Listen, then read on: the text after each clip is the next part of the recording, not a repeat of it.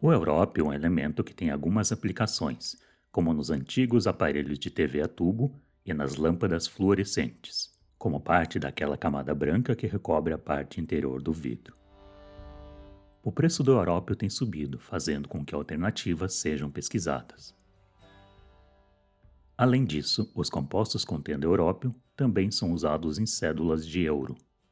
Quando uma luz ultravioleta incide sobre a cédula, aparece um brilho bem característico que torna a falsificação mais complexa.